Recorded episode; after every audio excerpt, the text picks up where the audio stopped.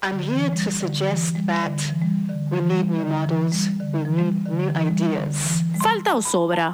Análisis feminista para una economía patriarcal.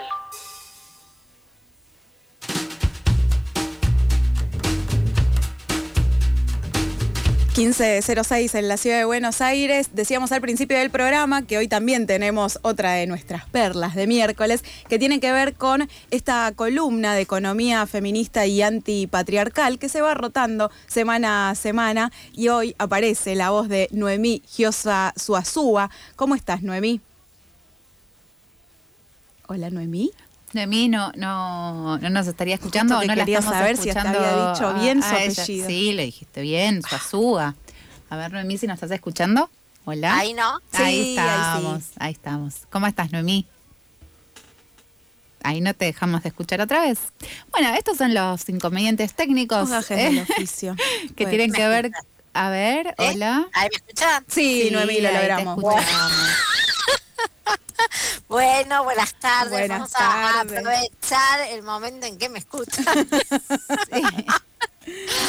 Porque bueno, por ahí después se corta. No, es que yo tengo como eh, mi auricular tiene una brillita y no, y no marca en realidad cuando está abierto y cuando cerrado. Ah. Entonces, sinceramente, yo tengo que estar por eso probando solamente así. ¿Me escuchan? Ahora Sí, ahora abierta. Exactamente. Ahora te escuchamos sumamente bien. Contanos, Noemí, ¿de qué vamos a, a charlar?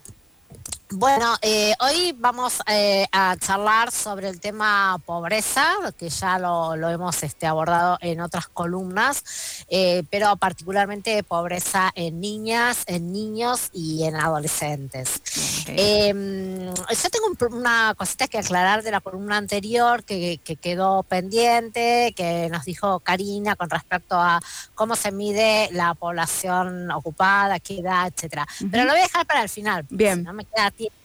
Lo Claro, porque recordamos chiquititos, si querés, que Sí, la semana dale. pasada una de las cosas que hablábamos con Karina tenía que ver con la edad, desde, desde cuándo se hace el corte y desde cuándo se cuenta que una persona está buscando trabajo o es económicamente activa. Y uno de los datos que aparecían tenía que ver con que se estaban midiendo desde los 11 años, ¿no? Desde los 10 años. 10 y Siempre se midió así. Ahí pero va, Yo quiero hacer perfecto. algunas aclaraciones. Perfecto, O sea, lo- buenísimo. Lo que dijo Karina estaba bien, desde Bien. los 10 años. Bueno, eh, entonces vamos a- al tema de hoy. Eh, nosotros ya en otras columnas eh, hablamos sobre la pobreza, la pobreza en Argentina, la distribución del ingreso, la desigual y eh, regresiva distribución del ingreso que hay en el país, también del hambre, ¿no? la pobreza y la indigencia, que ya, bueno, cuando claramente hay problemas para alimentarse. Hoy vamos a tratar el el- la pobreza en niñas, niños y adolescentes. Lo digo así porque vamos a dar unos indicadores y el tramo de edad que se toma es hasta los 17 años. ¿no? Bien. O sea, niñas, niños y adolescentes es hasta los 17 años. Eh, y es un tema estrechamente eh, vinculado con lo que se denomina el fenómeno de transmisión intergeneracional de la pobreza. Es decir, vamos a abordar la pobreza y sus impactos en las trayectorias de vida, por decirlo de alguna manera.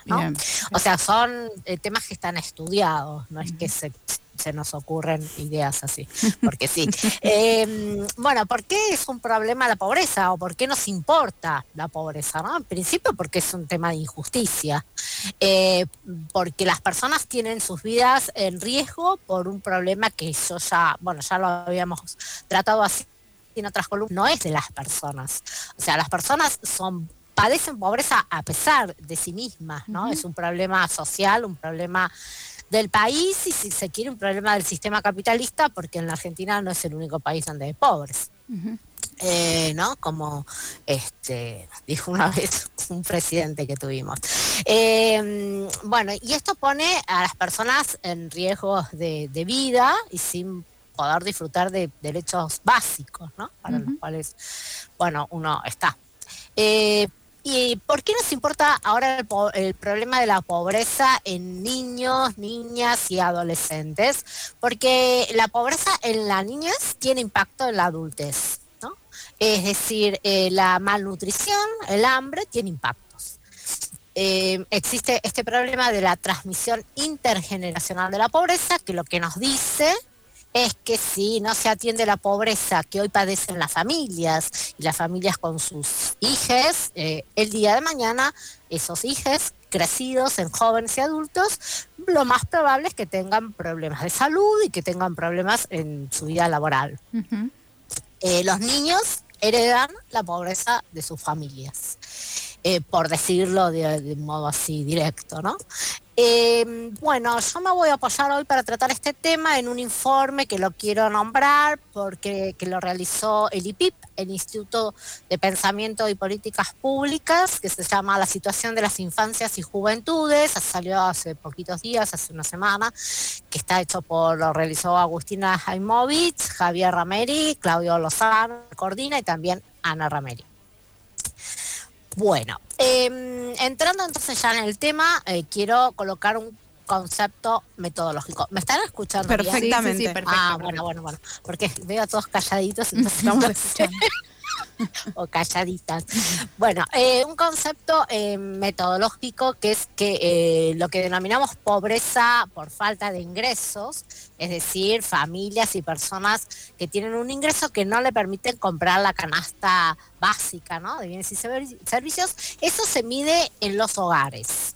¿Qué quiero decir? Cuando uno habla de personas pobres o cuando vamos a hablar ahora de niñas y niños pobres, son niñas y niños que viven en hogares cuyo ingreso no les permite comprar la canasta básica. ¿sí? Bien. Es decir, así se mide, se habla de niños y niñas pobres, son hogares. También cuando hablamos de la feminización de la pobreza, son mujeres que viven en hogares cuyo ingreso no les permite comprar la canasta.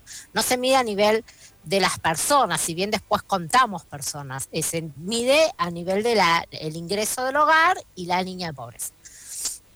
Bien, em, luego también quiero aclarar como idea, y que es una cuestión también que hace a lo metodológico, eh, pero a lo metodológico en cuanto a sus resultados, porque esto que voy a decir tiene que ver con la realidad social y socioeconómica. En general, las personas de menores ingresos o las personas eh, que están en situación de pobreza, pero por sus ingresos, o sea, de bajos ingresos, eh, sus hogares suelen eh, tener mayor cantidad de niños que los niños que habitan en hogares de clase media o de clase alta. Entonces, nosotros vamos a ver que eh, en- justamente entonces va a coincidir eh, pobreza con mayor cantidad de niños, ¿no? No sé si, Sí, sí, sí. eso es claro. Eh, bien, eh, y creo que con esto estaba con las cuestiones así de medición. Bueno, Bien. entonces ahora voy a dar algunos números que tienen algunos mensajes. En la Argentina actualmente hay más de 6 millones de niños, digo niños y adolescentes, ¿no? Hasta, hasta 17 años pobres. O sea, la, la pobreza infantil, porque así se entiende, afecta a casi la mitad de niños y niñas y adolescentes. O sea, es el 47. Del total de, de personas, digamos, hasta 17 años, que son niñeces, el 47,8% está en situación de pobreza. Noemí, una pregunta ahí, eh, este 48% en relación con otros periodos, ¿cómo, cómo es este dato? ¿Se mantiene, Esto sube? Es, es más elevado, pero ahora no tengo acá los números de otros periodos, pero ha crecido. Crec- eh, hice una punta en pandemia además, Claro. después bajó un poquito, pero es más... eh, a la salida de la pandemia sí te puedo seguir- decir con seguridad, eh, había bajado un poquitito, pero era más alta que al inicio de la pandemia. Estamos hablando de la pobreza en niños. Eh, ahora este, que es el último dato, no sé cómo está relativamente, pero bueno, ha venido creciendo. Bien. He tomado un poquito de agua. Estamos hablando con Noemí Giosa Suazúa, ella es economista laboralista y que además forma parte de esta columna Falta o Sobra, en este caso charlando sobre la pobreza y su transmisión, podemos decir, intergeneracional, ¿verdad?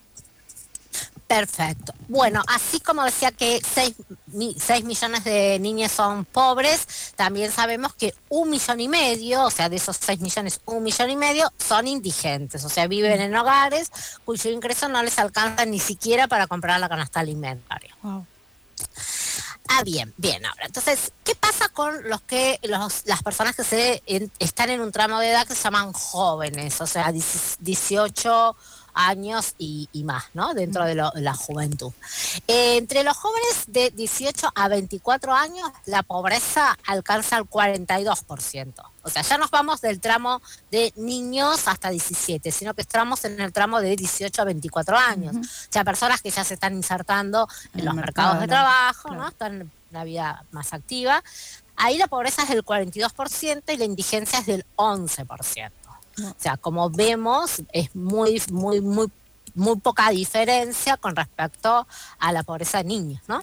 Sí, sabes, eh, Romín, perdón, te interrumpo un segundo que me quedaba pensando en esto que, decías, ¿no? De, la idea de la transmisión de la pobreza eh, intergeneracional. Exacto, y que en realidad tiene que ver con, las familias y cómo las generaciones que siguen van heredando eso que es una carencia básicamente y que es una injusticia. Y lo pensaba también en, en relación a diferentes momentos de nuestra historia y en este esta idea de, la movilidad social, ¿no? La, movilidad social en cuanto se esperaba que las futuras generaciones tengan la posibilidad quizás de estudiar, de, tener un trabajo estable o de una casa. Y eso es un paradigma que está totalmente quebrado, por lo menos en, nuestra actualidad. Entonces, eso también me parecía como algo muy marcado en cuanto a, bueno, cómo se, cómo se veía esta, esta juventud, estas niñeces, estas adolescentes en, el, en cuanto a los horizontes posibles. Absolutamente, o sea, ese es el tema. Es decir, en la medida, o sea, em, ah, se transmite de generación a generación la pobreza, por, porque no existe, digamos, una posibilidad de, ascender socialmente, ¿no? De movilidad social. y que es muy marcada el, hecho de, de, en los momentos en los que sí y en los momentos en los que no, y que eso tiene, digamos, impactos en el mercado laboral de por sí. Claro, es decir, porque están las dos partes, ¿no? Pero digamos, eh, eh, ¿por qué se genera esto? Bueno, no hay empleos, no hay ingresos, eh, se precariza todo, entonces, y no hay un Estado que asista compensando eso totalmente, porque no lo hay, no hay políticas. Esto también ahora lo quiero agregar, pero redondeando esta idea. Entonces, bueno, cada vez, la, digamos, la degradación sociolaboral cada vez es mayor y cada vez las personas que pueden tener una movilidad social es, menor, la probabilidad es menor. Yo me acuerdo, hace tiempo siempre me quedo grabado, no sé por qué, pero dando clase, una estudiante me dice, sí, sí, claro, dice, porque por ejemplo, eh, en el caso de mi familia, mi papá era obrero. Un obrero producía un universitario. Así me dijo, claro. obrero produce universidad. Ya el concepto de obrero está de modesta. De, claro, ¿no? Y bueno, un, un obrero, o sea, ella lo tenía claro esto del ascenso, ¿no? Un obrero producía un universitario. Ahora sí, el obrero y el universitario. En realidad a eso también esta idea de, que el trabajo dignifica. No me quiero ir del tema De, la columna, pero en relación a esto y estos datos que traes, el 48% de niñas y adolescentes urbanas en, la Argentina urbana son pobres, ¿no? Y esto también, eh, digo, no es algo que no se sepa gubernamentalmente. No es algo que de repente digas, ay, no me di cuenta, se me fueron el 48% de... No, digamos, es algo que se sabe, que es consciente de, muchos de, las personas que hoy por hoy tienen una, función pública. Lo que a mí me llama la atención, quizás no tanto ahora que lo estoy pensando, es que no se actúa al respecto. Digamos, algún beneficio eh, eh, tienen que tener algún beneficio tienen que tener el que no haya políticas. Eh, eh, exactamente, o sea, crear ah. una reserva de, gente pobre y, sin trabajo para que eso a su vez, eh, digamos, siga siendo que puedan pagarle cada vez menos, digamos, una cosa así.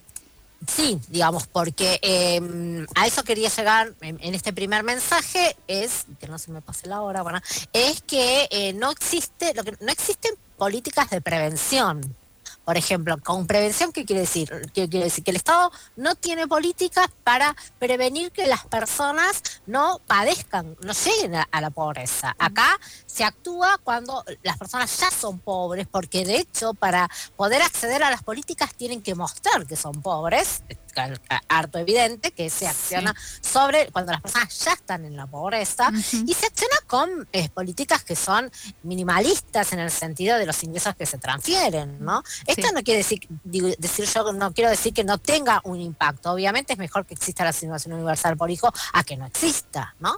Pero, digamos, siempre hay que estar demostrando que uno no tiene, que uno es pobre para recibir la política. Entonces, bueno, ya actuamos atrás, ya actuamos tarde. Pienso en las auditorías, ¿no? Que, que, se propusieron hace, hace poquito tiempo. Claro, imagínate.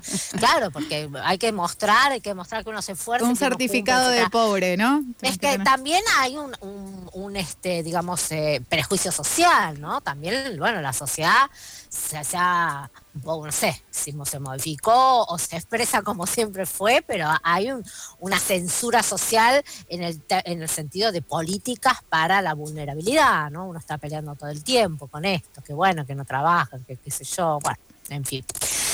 Vamos ahora entonces a la segunda pata de esto, que es la transmisión intergeneracional, también con algunos numeritos que produjeron en este informe.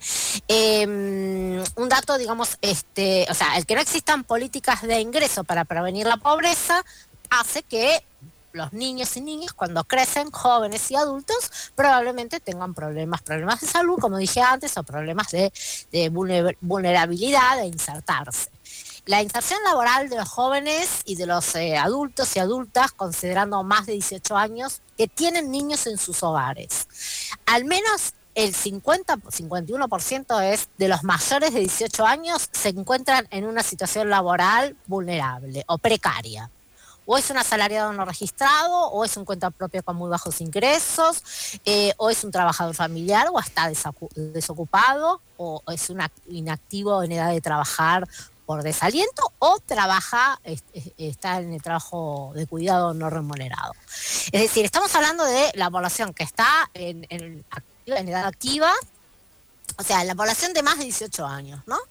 La mitad de esa población tiene problemas este, laborales, ¿no? Problemas de vulnerabilidad, de precariedad laboral. Eh, esto es lo que muestra la degradación socioeconómica, ¿no? Entonces, por un lado, partimos de hogares y muchos niños pobres e indigentes y vamos a jóvenes que tienen problemas eh, eh, de insertar, o sea, problemas de inserción Inserción laboral que por otro lado es el país que no los produce los puestos, ¿no? Para nada yo estoy diciendo que las personas están en, estos puestos de trabajo porque no tienen capital humano, etcétera, no, pero hay un, el, país no los produce, o sea, esto es un círculo vicioso, esto es sistémico, ¿no? Eh, un numerito más para esto que sería para cerrarlo el porque no está, ¿eh? Que no, no, para ir cerrando el numerito y una conclusión. Exacto, eh, de un 36% está en mejores condiciones eh, laborales solamente. Quiero agregar una sola cosa más que son los niños que trabajan. Bien. Eh, digamos, em, en, trabajo infantil, de 5 a 15 años hay un 10% de infantes que hacen actividades de trabajo, económicas o no económicas. Y hay un 32% de adolescentes que hacen actividades de trabajo, económicas o no económicas dentro del hogar, ¿no? Bueno, el, mensaje de cierre es que, este, eh, digamos, eh, esto es una alerta, esto es una ambulancia para las políticas públicas, ¿no? Si, eh, digamos, si no este, divulgamos, si no amplificamos este, esta información y este problema, nos vamos a seguir quedando siempre en que, ah, bueno, sí, qué sé yo, le damos la tarjeta alimentaria y emparchamos. Bueno, un poco eso. Un poco. Noemí, eh, nos acordamos de esto, del datito que tenía que ver con eh, los niños. no, te vas a ah. ir sin, sin explicarnos eso.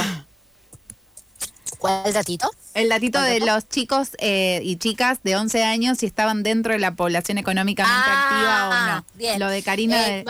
sí, la EPH toma como población eh, económicamente activa de 10 y más. Esto no quiere decir que todos los 10 y más van a, eh, todos los chicos, los de 10, 11 y 12 están trabajando, pero el universo es la población de 10 y más. Lo que pasa es que desde que podemos trabajar con los microdatos, quienes procesamos la información, tomamos de 14 y más porque, digamos, eh, porque en realidad hay también un reconocimiento que el instrumento de la IPH no es un buen instrumento para captar actividades eh, laborales en niños, o sea, 10, 11 y 12, hay que hacerle otro tipo de preguntas. El, instrumento del EPH está preparado para captar información laboral de un adulto, pero no de un niño. De un niño. De todos modos, la EPH toma de 10 y más. Esto no quiere decir que también saca tabulados, si se fijan en los informes del EPH, casi todos están de 14 y más, pero las Claro. tasas básicas tienen en el numerador, digamos, de 10 y más. Perfecto. Noemí Giosa Suazúa, Suazua. economista Suazúa. Suazua. Suazúa. Ah, No. La dije Ah. bien, la dije bien. ¿o no? Sí. Ah, perfecto, perfecto. Acá hay una discusión sobre cómo se, se pronuncia tu apellido. Te agradecemos Ah. un montón eh, la columna súper clara. Así que bueno, nos mantenemos en contacto para la futura columna. Creo que le toca a Corina la semana que viene a ver cuál de las tres se, se hace presente. Bueno, perfecto. Bueno, muchas, Muchas gracias, gracias. por todo y buen fin de semana cuando venga. Cuando llegue. Cuando llegue- Cuando ya, llegue. ya damos el inicio al fin de semana el miércoles. Gracias, Noemí. no, de nada, hasta luego.